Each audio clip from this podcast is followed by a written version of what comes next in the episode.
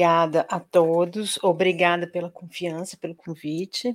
Eu queria agradecer a nossa amiga que faz a escolha dessas leituras iniciais, talvez ela esteja nos ouvindo, que é sempre é muito relacionado com o tema da palestra, os temas, e eu não sei se todo mundo percebe, mas isso é um trabalho difícil de fazer, porque eu já fiz, e ela faz com muita competência. Então, muito obrigada.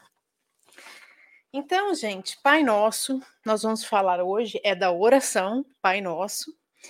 Ah, nós não vamos destrinchar a oração, depois veremos porque a gente vai falar de um aspecto da oração que Emmanuel nos traz para refletir, tá bom? Que eu tenho certeza que todo mundo sabe, né? Eu acho que se tem uma coisa que todo mundo sabe que a gente pode falar é rezar o Pai Nosso, né? E a gente geralmente é, faz a oração do Pai Nosso em público. Não é? A gente geralmente está num ambiente com mais pessoas quando alguém chama para fazer o Pai Nosso. Eu acho que quando a gente está recolhido, a gente faz uma oração mais personalizada, né? E isso ajuda a gente a não prestar tanta atenção nessa oração tão linda, tão singela. Então, o Pai Nosso, na Bíblia, ele aparece em Mateus, no capítulo 6, versículo 8. Mateus coloca o, a, a introdução do Pai Nosso por Jesus no Sermão do Monte. É, olha só, né? É, é tão ótimo a gente fazer os estudos, porque né, a gente lê, não presta atenção, acha que sabe, né? Não sabe. Para mim, o Sermão do Monte era as bem-aventuranças. e a gente, gente, ele fala um monte de coisa no Sermão do Monte, né? Não é à toa que, que era lindo mesmo. E aí, de acordo com Mateus, o Pai Nosso foi oferecido por Jesus lá no Sermão do Monte, enquanto muitas pessoas ouviam. Né? Lucas já traz assim: ele estava em um local e falou: vocês vão orar desta maneira. E aí apresentou o Pai Nosso para alguns que estavam ali perto, seguido de uma outra parábola.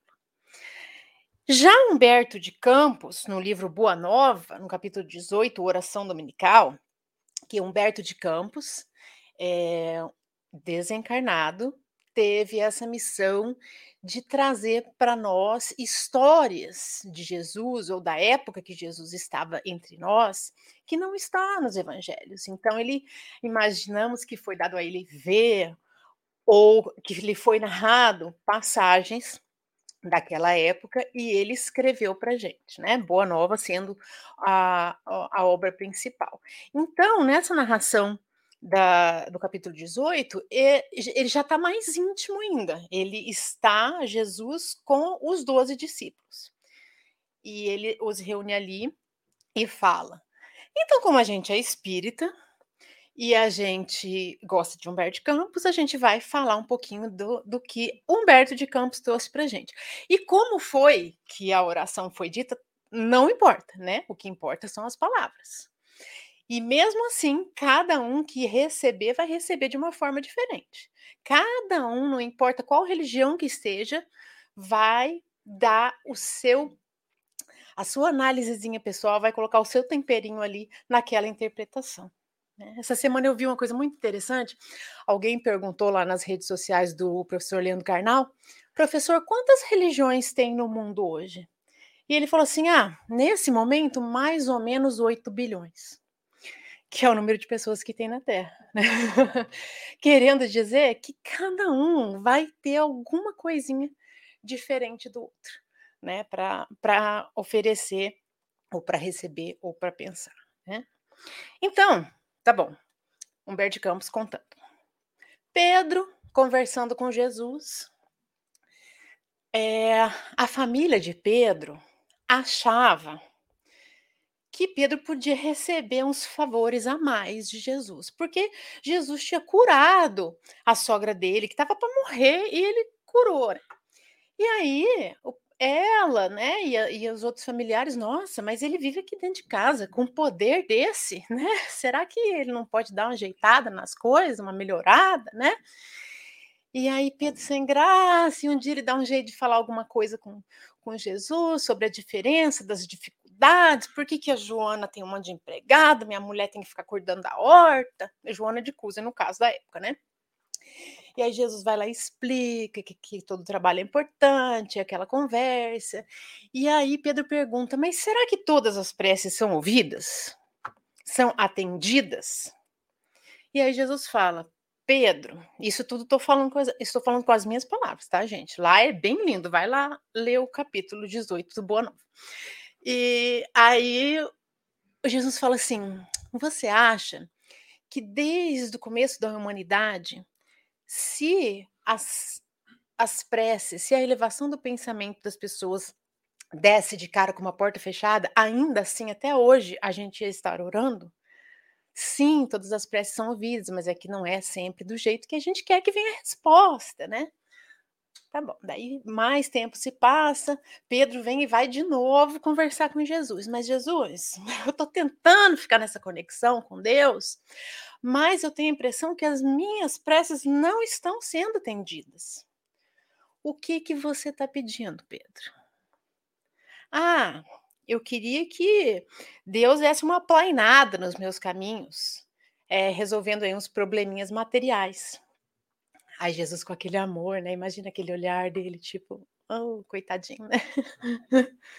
Pedro, enquanto você pedir satisfação de caprichos e desejos, é muito provável que você vai sair da prece decepcionado. Porque não é aí a teoria do que deve ser feito, né? A gente tem que pedir, a gente tem que entender que é muito maior do que o nosso eu, né? O que a gente precisa é comunhar, comungar com Deus. E aí, então, um dos apóstolos que estava ali disse: Então, Jesus, ensina-nos a orar. E aí, diz Humberto de Campos: dispondo-os então em círculo e como se mergulhasse o pensamento num invisível oceano de luz, o Messias pronunciou pela primeira vez a oração que legaria à humanidade. O negocinho não está aqui. Ali. Esqueci. tá lá ele. Já era para estar tá ali antes, mas não tem problema. Então, a gente imagina, essas palavras foram faladas por ele, por Jesus, que é aquela pureza toda que a gente já sabe. Então, cada coisa que ele disse nunca é à toa, nunca está fora do lugar, nunca é sem propósito, nem uma vírgula do que Jesus nos diz. E ele sabia que aquilo que ele estava dizendo ali naquele momento seria uma oração que chegaria lá há dois mil anos depois que ele se fosse. Então, é, não foi por acaso que ele disse cada palavra que ele disse. E aí Levi, que é Mateus, o mais intelectual dos discípulos, anotou para que fosse mesmo passado para a posteridade. A rogativa de Jesus continha, em síntese, todo o programa de esforço e edificação do cristianismo. Então, tudo que a gente precisa para melhorar, para evoluir, está contido ali, na oração do Pai Nosso, diz Humberto de Campos. Desde aquele dia memorável, a oração singela de Jesus se espalhou como um perfume dos céus pelo mundo inteiro um perfume dos céus pelo mundo inteiro. E a gente fala essas palavras esperando a hora de comer, não vendo a hora de acabar. Não é assim? A gente não reza Pai Nosso antes da, da, da, da, da janta no Natal? Lá em casa reza. Mas vai melhorar. Então, é, a gente vai trabalhar o texto Pai Nosso, que está no Fonte Viva, de Emmanuel. E ele pega Emmanuel, do, da, do, da oração inteira, ou do versículo, ele pega só essas duas palavras para analisar nesse texto. Pai Nosso. Então é ali que a gente vai focar, tá? Vamos andando para ver por quê. Olha só, gente, a grandeza da prece dominical nunca será devidamente compreendida por nós que lhe recebemos as lições divinas. Eu coloquei esse nunca aí enquanto a gente está no planeta de prova e expiação, com a esperança que um dia a gente consiga. Então, Emmanuel está falando que é tão maravilhoso que a gente não vai entender. Então, a gente não vai sofrer aqui e sair daqui decepcionado, né? Não entendendo. Mas a gente vai fazer aquela análise para tirar das palavras aquilo que a gente consegue de melhor para poder aplicar na nossa vida, né? Cada palavra dentro dela tem a fulguração de sublime luz. Olha só que lindo.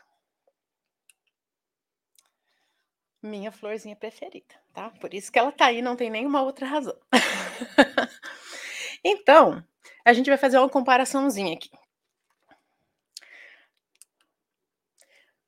Quando a gente está lá para trás, bem no começo da nossa evolução, que a gente ainda não desenvolveu quase nada da nossa intelectualidade, da nossa moralidade, né? A gente está quase selvagem, lá atrás.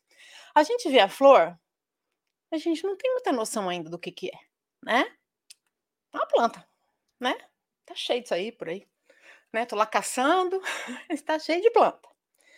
Aí a gente vai melhorando. Aí a gente aprende que é uma flor que ela é diferente das folhas, né? Já vai aprendendo. Aí a gente repara, tem cheiro, né? Tem um cheirinho ali nessa flor, tem cores, né? a gente já vai elaborando o que, que é aquilo ali, aquele objeto. Ela atrai insetos, que sempre tem umas abelhinhas ali em volta dela. Então eu estou crescendo um pouquinho, minha intelectualidade, estou reparando. Aprendi que o nome é Margarida, né? Se for aqui nos Estados Unidos é a Daisy. Aí eu aprendo, fico mais inteligente ainda. Agora vocês leem. Será que eu vou? Será que eu vou, gente? Argirantemum forniculacion. Parece é, Harry Potter, né? Falando. Eu só sei que deve sair dali o mamo, que as, as florzinhas que a gente vai comprar no outono é mama, né? Deve ser o nomezinho dela. Então a gente eh, saiu da, de saber que é uma planta para saber o nome dela. Não precisa nem decorar, né? Mas a gente sabe que ela tem uma catalogação científica, que ela é da família das mums ali, né? Então a gente aprendeu mais. E também, quando a gente está evoluindo intelectualmente, a gente está evoluindo a nossa sensibilidade também. Então, a gente repara na beleza da planta. Ela nos traz alegria, porque é uma coisa bonita, colorida.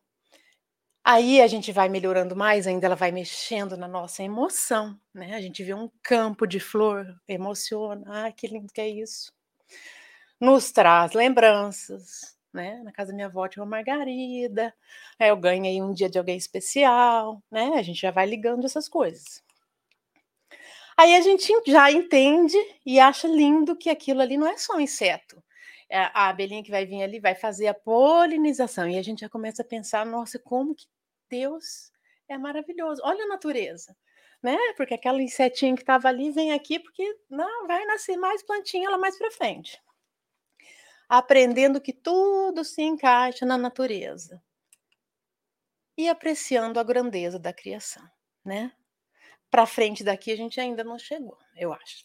a gente já está aqui, a gente aprecia, a gente vê a beleza da natureza, de tudo que Deus nos ofereceu. Então, isso é para a gente entender que quanto mais nós evoluirmos, mais consciência da grandeza da obra divina a gente tem, né? Então, a gente, quanto mais a gente evolui, mais a gente aprecia as belezas da natureza, o que, que a gente tem, né? Um sol de manhã depois de uma noite de chuva que Deus mandou, né? A gente vai apreciando essas coisas, vão fazendo bem para o coração, né? Que às vezes aquele que está mais numa situação mais difícil não consegue apreciar. E quanto mais nós aprendermos e evoluirmos, mais a gente vai entender as palavras de Jesus. Então, mais quanto tempo passar, aquelas palavras do Pai Nosso vão fazer sentido para a gente. Elas fazem sentido já, mas a gente vai entender a grandeza, a fulguração de sublime luz que Emmanuel nos fala. Quanto mais a gente melhorar, evoluir. Emmanuel meio pessimista fala que nunca, né? A gente vai entender tudo, mas eu aqui acho que um dia a gente chega lá. Né? Então, no Evangelho segundo o Espiritismo, tem um capítulo, capítulo 28, que é coletâneas de preces espíritas. E o capítulo começa, né? É, Kardec faz lá uma introdução, mas ele fala que os espíritos instruíram que essa fosse a primeira oração do capítulo. Pai Nosso. Aí ele fala, primeiro, porque ela veio direto de Jesus. E segundo, porque ela resume todas as outras. Tem ali tudo o que você precisa. Ele fala assim: é o mais perfeito modelo de concisão, verdadeira obra-prima de sublimidade na simplicidade. Com efeito, sob a mais singela forma, ela resume todos os deveres do homem para com Deus, para consigo mesmo e para com o próximo. Gente, está tudo isso lá no Pai Nosso? Está.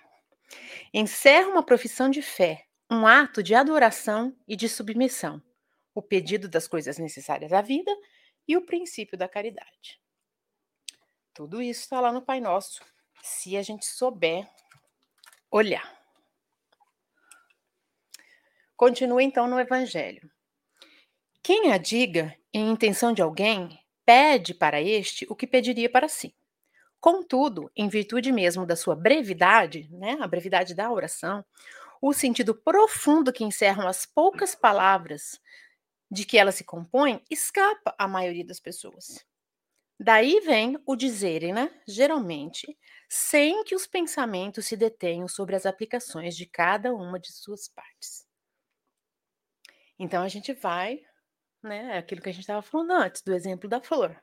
É tão, ela é tão rapidinha, tão curtinha que a gente acaba falando sem prestar atenção e sem nos atentar para a beleza e para a importância daquelas palavras. Então, de volta ao texto do Emmanuel, ele diz: de início, o Mestre Divino lança-lhe os fundamentos em Deus, ensinando que o Supremo Doador da vida deve constituir para nós o princípio e a finalidade de, de nossas tarefas. Então, quando ele diz seja feita a vossa vontade, o que, que ele fala? Tudo que a gente faz tem que ser para Deus. A gente tem que fazer a vontade dele. Né? Então, o princípio, a finalidade de todas as nossas tarefas tem que ser com a vontade de Deus em mente. Tem que ser de acordo com as leis morais, as leis da natureza, que é isso que Deus quer de nós. É necessário começar e continuar em Deus, associando nossos impulsos ao plano divino, a fim de que nosso trabalho não se perca no movimento ruinoso ou inútil. Começar assim na terra e continuar como no céu, sempre onde estivermos, trabalhando para Deus. O Espírito Universal do Pai há de presidir-nos o mais humilde esforço, ele continua, né, no mesmo raciocínio. Tudo que nós formos fazer, que seja com a presidência, né, do, do Espírito do Pai. Na ação de pensar em falar e falar, ensinar e fazer. Em seguida, com um simples pronome possessivo, o mestre exalta a comunidade. Depois de Deus, a humanidade será o tema fundamental de nossas vidas. Aí é que o Emmanuel vai voltar lá o Pai Nosso. É a palavra, é o pronome possessivo que ele se refere. Nosso, não é meu Pai. É o nosso Pai. Nosso é quem? Todo mundo, né? Não é meu e seu aqui, porque eu gosto de você, a gente é amigo. E, mas não é dela, não, porque ela já não gosta tanto. Então ele é pai aqui, né? Não tem jeito, né, gente? Deus é pai de toda a humanidade, até daqueles que a gente não gosta muito. Então, imaginemos como que seria a nossa oração. Digamos que a gente nunca faz, não é assim, tá? É só uma coisa para a gente imaginar. Como que seria a nossa oração se nós fôssemos totalmente voltados para o nosso eu? Se tudo que eu me importo é a minha vida e aquilo que me diga respeito. Só isso que me importa, o que me diz respeito, a minha vida, a minha família, os meus, a minha casa. Então a minha oração provavelmente vai girar meio que em torno disso, né? Mais perto do eu do que do nosso. Agora a gente imagina uma pessoa que está cotidianamente trabalhando para o bem da sociedade, está fazendo trabalhos que melhorem a sua comunidade, está envolvida em projetos de auxílio. Essa pessoa, muito provavelmente, quando vai fazer uma oração, ela vai abranger tudo que ela faz na oração dela. Porque ela passou o dia inteiro numa cozinha, ajudando quem não tem o que comer a ter um pouquinho de comida.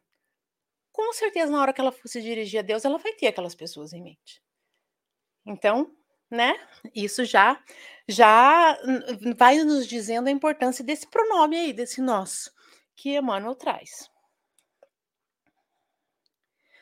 Compreenderemos as necessidades e as aflições, os males e as lutas de todos os que nos cercam, ou estaremos segregados no egoísmo primitivista.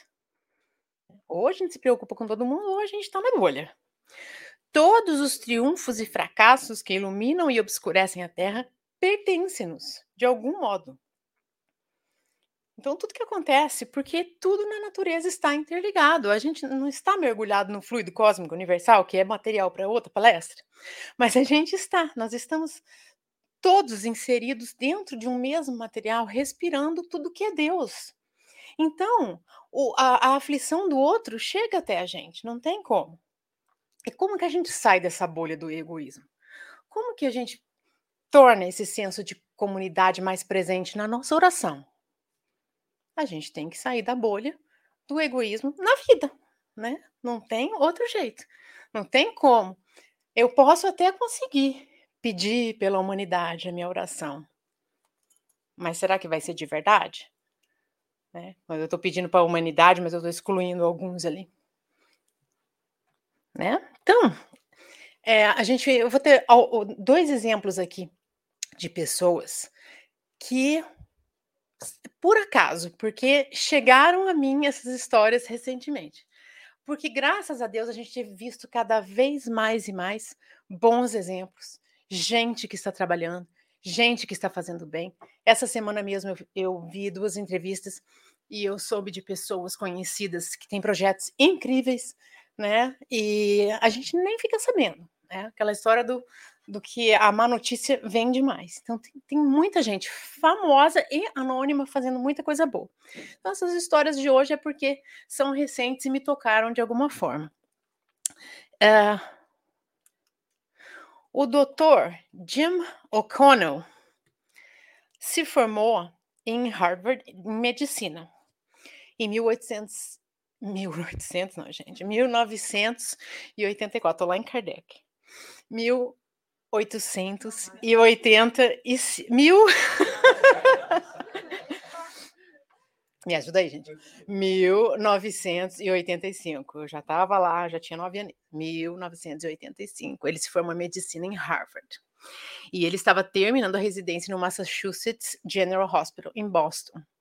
Então, um médico formado em Harvard, fazendo a residência lá no, no, no, General Hospital, que é um hospital reconhecido em Massachusetts. Carreira promissora. Qualquer portinha que ele abrisse ia ter fila de gente, né, para entendê-lo. Chegou o diretor de medicina do hospital e falou assim: Você não quer adiar a sua carreira promissora por um ano para atender moradores de rua? E ele sentiu que ele não poderia negar que ele tinha que aceitar aquilo ali. E esse um ano se tornou o projeto de vida dele inteiro, já faz quase 40 anos que ele está no projeto. O projeto chama Boston Healthcare for the Homeless Program. Receberam um grant lá, um, uma doação, né, de uma pessoa que, que é particular, que também faz parte né, da, da, da, coisa boa que é que alguém doou esse dinheiro e começou esse programa para atender, porque nesse 1985 é, foi muito frio e morreu muita gente nas ruas de Boston. E aí foi o estopim e eles realmente começaram a andar com o programa para atender as pessoas. Então, ele faz. Hoje, ele, o Dr. Jim O'Connell e os seus colegas, eles lideram uma organização que inclui clínicas afiliadas com o Massachusetts General Hospital e o Boston Medical Center. E é um variado time que atende vários tipos de, de especialidades. E um desses grupos é uma van toda equipada que sai à noite em Boston levando comida, meias, roupa, empatia, amizade. Que é isso que eles falam, que é esse o approach que eles querem dar para aquelas pessoas. E o Dr. Jim, que se formou em Harvard, vai na van, gente, duas, duas noites por semana e atende. E ele fala assim que é o estilo é, para tratar as muitas doenças que as pessoas têm, ele tem um estilo de medicina que coloca o paciente em primeiro lugar, no que ele chama de um sistema de amigos. Então, eh, as pessoas geralmente que estão numa situação muito difícil precisam ser conquistados, né? Para que tenham confiança de ir numa clínica, de ser atendido, né? Então, é, me chama muita atenção essa história, porque é, é uma pessoa que poderia ter, se ele tivesse falado não para o projeto, estava ok, né? Ele provavelmente ia ajudar muita gente na vida dele ainda. E ele deve ganhar muito menos no projeto do que ele ganharia se ele tivesse uma clínica particular lá dele. Né? Então, é, é muito bonito de ver isso. E é isso que a gente é, a gente cita pessoas que não são perfeitas, porque eu não conheço o Dr. Jim. Ele pode ser chato, ele pode ter um monte de problema que eu nem sei. Mas é um exemplo né, da, da caridade mes mesmo posta em prática funcionando. E e é aí o caminho para a gente chegar nesse nossa, para a gente sair da bolha. Mas vocês estão pensando, ah, mas eu não formei em Harvard. A gente vai falar disso ainda, tá bom? Continua lá, Emmanuel. Os soluços de um hemisfério repercutem no outro. A gente viu isso muito bem visto agora com pandemia, né? A gente já sabia antes, mas agora, né, não tem como negar. O que está ruim de um lado fica ruim para todo mundo. É pandemia, é guerra, é economia, não, né? Afeta tudo. Ups, não era para pensar. Não saiu, não, né? A dor do vizinho é uma advertência para nossa casa. Olha que forte essa frase, né? Tá acontecendo alguma coisa na casa do meu vizinho, na casa do meu amigo? É uma advertência, porque o que, que causou aquela dor, eu posso pensar, né? O que, que eu posso fazer para prevenir isso de acontecer na minha casa? Né? Vamos, vamos reparar o que está acontecendo à nossa volta. O erro de um irmão, examinado nos fundamentos, lá na origem, é igualmente nosso, porque somos componentes imperfeitos de uma sociedade menos perfeita, gerando causas perigosas e por isso, tragédias e falhas dos outros afetam-nos por dentro. Então, o que acontece? A gente vive numa sociedade imperfeita, que muitas vezes, pelo sistema que existe, leva as pessoas ao erro. Em alguns casos. Ah, Flávia, mas tem gente que é ruim mesmo. Ah, ele pode ser ruim mesmo. Pode ser que o sistema esteja dando tudo que ele precisa para florescer e ele não está florescendo. Tem um caráter difícil. Quem garante como é que foi a vida dele lá antes, a outra, a anterior e a antes daquela? Será que a gente não tem participação naquilo? Então, é aquele negócio de novo da natureza. Tudo está intercalado. Então, se uma pessoa está em dificuldade, toda a comunidade tem responsabilidade naquilo. Posso não ter ido lá e feito mal para aquela pessoa diretamente, mas de alguma forma, nós, como sociedades, ou sociedade, ou hoje, ou antes, em algum lugar a gente errou. Né? E quando entendemos semelhante realidade, o império do eu passa a incorporar-se por célula bendita à vida santificante. Então a gente entende tudo isso e a gente passa a melhorar um pouquinho. Sem amor a Deus e à humanidade, não estamos suficientes seguros na oração. Pai nosso, disse Jesus para começar, Pai do universo, nosso mundo. Então, sem amor a Deus e à humanidade, não estamos seguros na, oração. Não é que não é para pedir por nós mesmos, né, gente? A gente a gente está numa grande dificuldade, a gente pede, me ajuda, Jesus. Né? Eu estou aqui sofrendo, me ajuda, me manda auxílio. O que ele diz é que não é para a gente achar que a gente é o centro do universo. A gente sabe discernir já o egoísmo, né, da real necessidade. E quando a gente está pedindo para a gente, se a gente já entendeu isso, vai ser mais abrangente a nossa oração, né? Não vai ser tão exclusivista. Eu acho que a gente já está vindo aqui, todos nós, há algum tempo a gente já sabe, né? É, discernir essa parte. Esse é um outro texto que eu encaixei aqui, também Emmanuel, do Ceifa de Luz. Em qualquer posição na qual te vejas, dispõe sempre de certa faixa de tempo, a fim de fazer o bem aos outros. Tanto quanto queiras, como julgues melhor, da maneira que te pareça mais justa, e na extensão que desejas. Então, não tem limite, é do jeito que você quiser. O importante é fazer alguma coisa, né? Para que auxiliando aos outros, receba dos outros mais amplo auxílio no instante oportuno.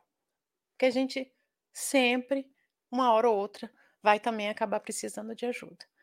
Então, a gente está aqui em qualquer posição, qualquer situação que a gente tiver, a gente sempre tem a possibilidade de auxiliar alguém. É, a gente falava aqui na terça-feira. É, de, de, nosso lar, né? Era a história de André Luiz que estava lá e ele conseguiu ser resgatado da situação difícil que ele estava por causa do mérito da mãe. Então, vai ter uma hora, gente, que vai, alguém vai ter que te puxar de algum lugar. Então, a gente tem que ir plantando, né? Mais um texto de Emmanuel, maioridade, esse também no Fonte Viva. Falando da nossa responsabilidade conforme a gente vai aprendendo. Quanto mais lhes for dado, mais lhes será cobrado. Muitas vezes, quem atinge a maioridade financeira torna-se avarento.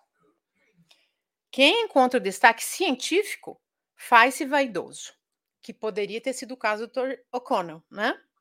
A quem se vê na galeria do poder, abraça o orgulho vão. Fica orgulhoso quem está com o poder. Muitas vezes. A lei da vida, porém, não recomenda o exclusivismo e a separatividade.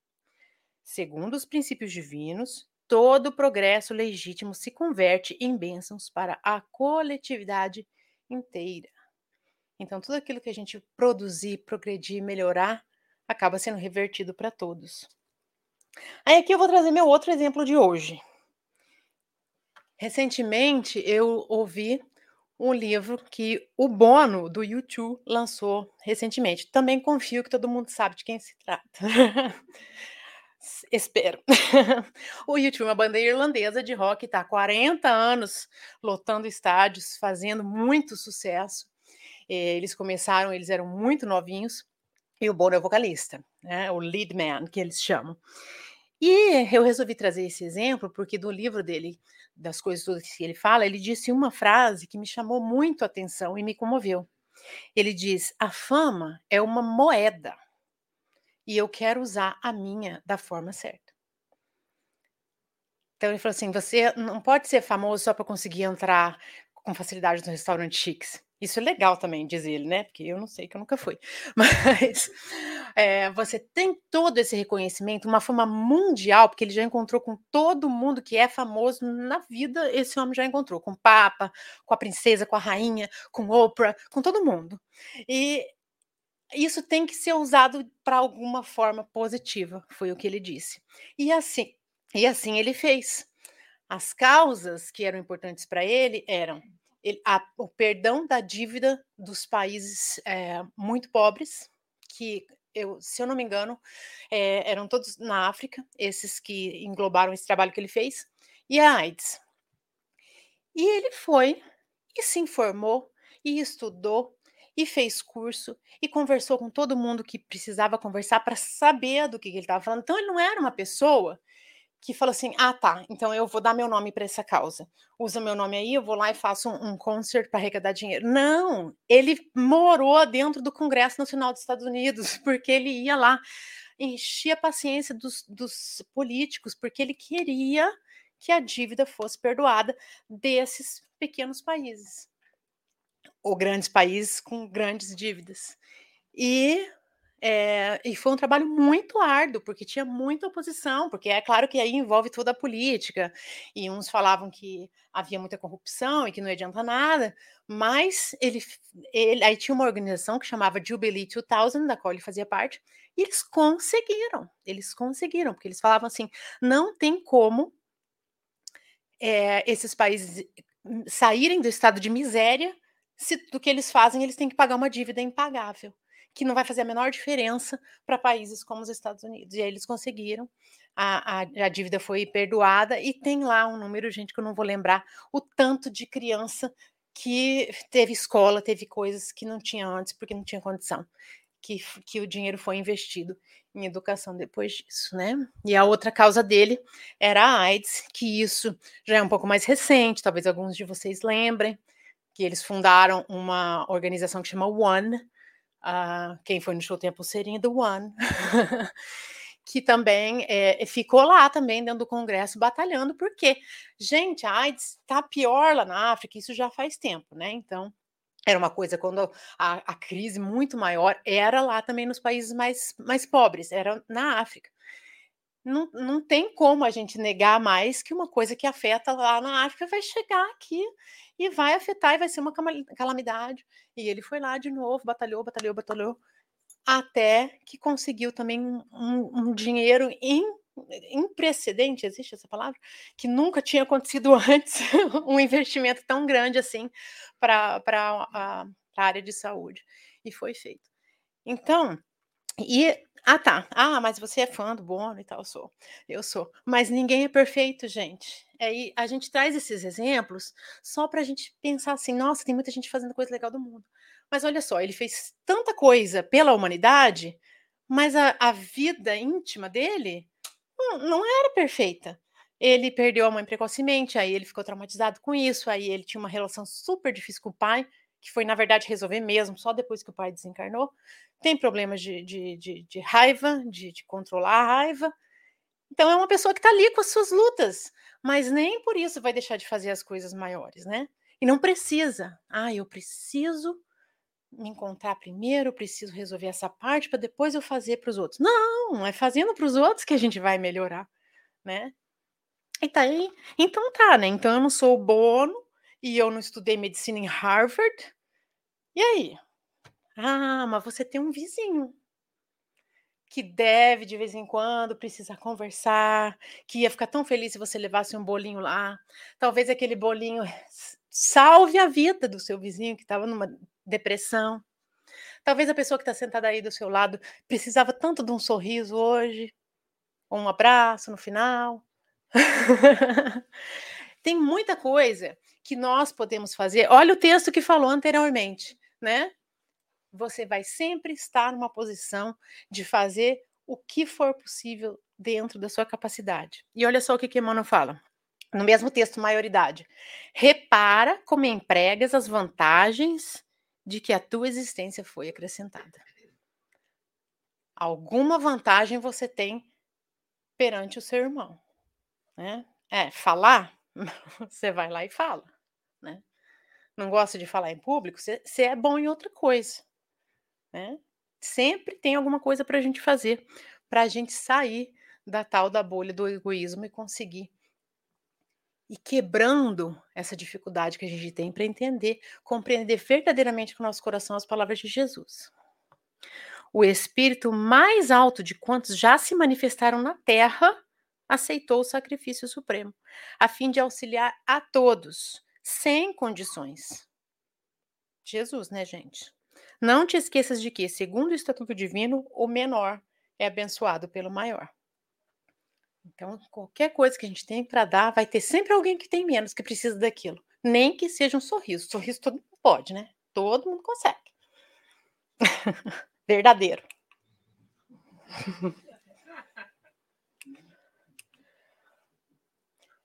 Voltamos lá no Pai Nosso. Então, Emmanuel, sem nos associarmos aos propósitos do Pai, na pequenina tarefa que nos foi per permitido executar, nossa prece será, muitas vezes, simples repetição do eu quero, invariavelmente cheio de desejos, mas quase sempre vazio de sensatez e de amor. Que eram os questionamentos do Pedro lá no início, né? Ele queria que a vida dele sossegasse, né? Financeiramente. Que era um negócio do eu quero, eu preciso. E quem condena? E quem nunca fez uma prece assim, ou faz ainda, ou fez hoje? Né? Mas a gente vai aprendendo e a gente vai conseguindo. Aí, esse negócio aqui não tá dando certo. No livro Cartas e Crônicas, que estamos lendo para o Clube da Leitura, é, também de Humberto de Campos, que é o que, que escreveu Boa Nova, no capítulo 17 tem essa historinha chamada Influência do Bem. Então, esse livro Humberto de Campos, que está lá no plano espiritual, responde a pessoas que fizeram críticas a ele ou que questionaram. A gente estava conversando outro dia, a gente acha, porque ele era jornalista muito conhecido antes de desencarnar lá no Brasil. Então a gente acha que essas perguntas ele devia, eh, as pessoas deviam colocar no jornal ou deviam colocar, né, para uma casa espírita e ele acabava respondendo a pessoas que questionavam. E essa pessoa estava questionando falando que os espíritas exageram nessa, nesse assunto da caridade. Mas escreve livro, só fala que tem que fazer caridade, que tem que fazer caridade, né? Mas isso não é obra do governo? Não é o governo que tem que fazer caridade? Eu não acho que os desencarnados tinham que ficar aí é, estimulando a vagabundagem. Isso é a palavra que está no livro, tá, gente? E aí Humberto de Campos fala: olha, eu concordo plenamente com o seu ponto de vista. Sim, né, o, o, a administração pública tem mesmo que, que dar o que todo mundo necessita. Mas se tiver alguém se afogando e o guarda estiver distraído, você não vai salvar porque o, o salva-vidas não está vendo? Você vai deixar a pessoa porque era função do salva-vidas e o salva-vidas não foi? É, e ele fala assim: além disso, a caridade é ingrediente da paz em todos os climas da existência, não apenas aliviando os sofredores ela também frustra crimes e arreda infortúnios. Então, quando a gente é, faz a caridade, além da gente ajudar, a gente pode prevenir que os males venham a acontecer. E aí, ele conta, né? Conta uma historinha que diz ele que está no Talmud, que é um, uma coletânea de livros da religião, religião judaica. E ele diz que dois aprendizes do Rabi Hanina, é, se recusavam sempre em aceitar avisos, premonições de adivinhos, seja, seja eles quem fossem. Não gostavam, não aceitavam. E aí teve um dia que eles estavam entrando numa floresta, eles iam lenhar, buscar lenha, e tinha um ancião ali vidente que viu que eles estavam acompanhados de muitos espíritos ruins, negativos, né? malfeitores desencarnados, ele diz. E aí, para não assustá-los com essa visão deles, o, esse, esse ancião falou para eles: olha, eu acho que vocês deviam voltar para casa, para a segurança do seu lar. Está é, muito perigoso, vocês vão se expor a perigos e era melhor vocês irem logo, porque provavelmente vocês não vão sair vivos dessa floresta. E os rapazes deram risada e foram lá para dentro da floresta, foram lá buscar sua madeira. Aí encontraram pelo caminho, depois de andar um pouquinho, encontraram um velhinho que pediu a eles comida. E eles só tinham levado um pedaço de pão, nem pensaram duas vezes, dividiram o pão com esse senhor. E o senhor ficou feliz, no mesmo momento pediu a Deus que recompensasse a bondade deles. Eles nem deram muita importância para isso, continuaram, pegaram lá os gravetos que eles precisavam e voltaram. E saíram da mata né? Todos felizes, conversando. E daí um homem que tinha observado a cena toda desde o começo falou pro velho assim: "É, seu embusteiro. Olha aí, os dois saíram mais felizes do que entraram. Que história é essa de que não iam sair vivos?"